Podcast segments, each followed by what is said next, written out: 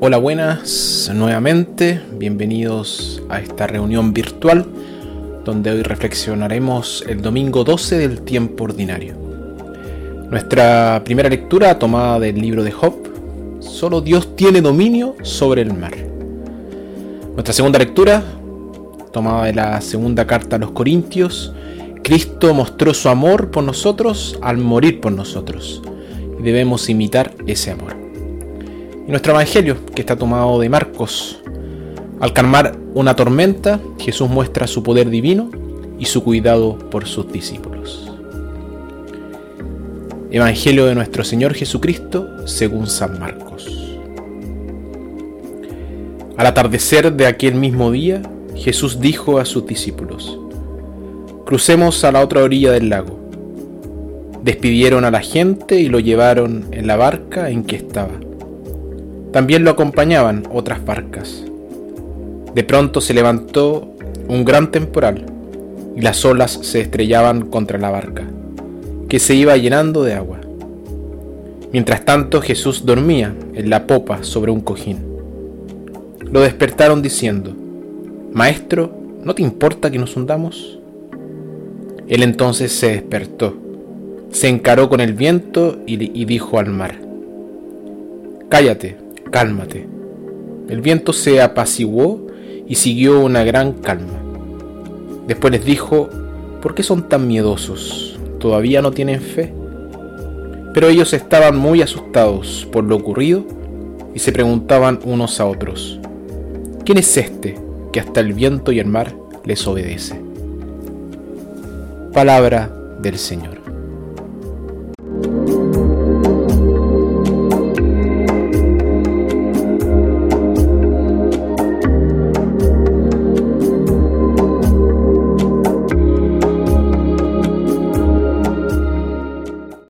En la Biblia, el mar, el viento y la tormenta se ven como fuerzas del mal y el caos que solo Dios puede controlar.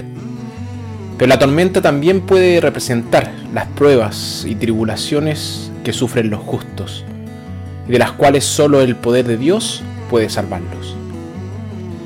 Mientras Jesús y sus apóstoles cruzaban el lago, estalló una tormenta. Durante un tiempo los apóstoles se la arreglaron tenían el control, aunque, aunque solo fuera a duras penas. Y es una buena sensación tener el control. Estamos dirigiendo el espectáculo. Las cosas están a nuestro alcance. El resultado está en nuestras propias manos. En tales circunstancias es fácil convencernos de que tenemos fe, incluso una gran fe. Pero podríamos estar en un viaje de ego, el ego es más feliz cuando tiene el control de un mundo familiar y predecible. Estamos marcando la agenda, estamos creando nuestras propias metas. A veces también puede significar controlar la vida de los demás. Realmente no necesitamos a Dios, excepto tal vez para darnos una pequeña palmada en la espalda al final de todo. Pero esa noche cuando se desató la tormenta y la barca parecía estar a punto de hundirse, los apóstoles descubrieron de repente que las cosas estaban fuera de su control. Las cosas estaban más allá de sus poderes. El resultado estaba fuera de sus manos. Estar fuera de control no es una experiencia agradable. Experimentamos pequeñas muestras de esto cuando nos vemos atrapados en un obstáculo. Puede resultar molesto y frustrante, pero podemos experimentar casos más graves en tiempos de enfermedad grave y o tragedia. En esos momentos todo parece desmoronarse. Nos sentimos confundidos e impotentes. El ego está profundamente amenazado por la proximidad del peligro, y especialmente la muerte, que ve como un caos absoluto y lo último desconocido. Encontrarse en una situación así es humillante y aterrador pero es precisamente en momentos como este cuando descubrimos si tenemos fe o no. Nuestra primera reacción es pensar que Dios ya no se preocupa por nosotros y nos ha abandonado. Cuando las cosas se salieron de control para los apóstoles, parece que ellos también se sintieron así. Miraron hacia Jesús solo para descubrir que estaba dormido. Por cierto, la capacidad de dormir tranquilamente en medio de una tormenta era una señal de perfecta confianza en Dios. La fe de Jesús contrasta con la poca fe de los apóstoles. Jesús lo reprendió por su falta de confianza y luego calmó la tormenta.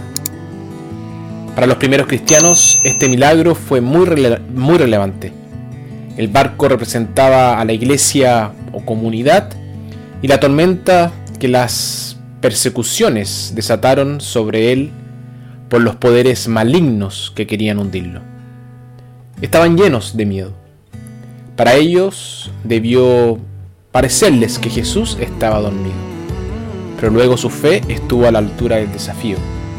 Le bastaba despertarlo con sus oraciones y tener confianza y fe en su presencia, para que la tormenta de su miedo se calmara. Aunque Jesús estaba con los apóstoles en ese barco, la tormenta todavía golpeó. Entonces, solo porque una tormenta golpee, no significa que Dios no nos haya abandonado. Si tenemos fe, no dudaremos de que Él está con nosotros. Nos volveremos a Él en oración y experimentaremos su ayuda. La historia nos desafía a confiar en el poder de Dios especialmente cuando nos asaltan las tormentas. Cuando tienes fe, abandonas la necesidad de tener el control.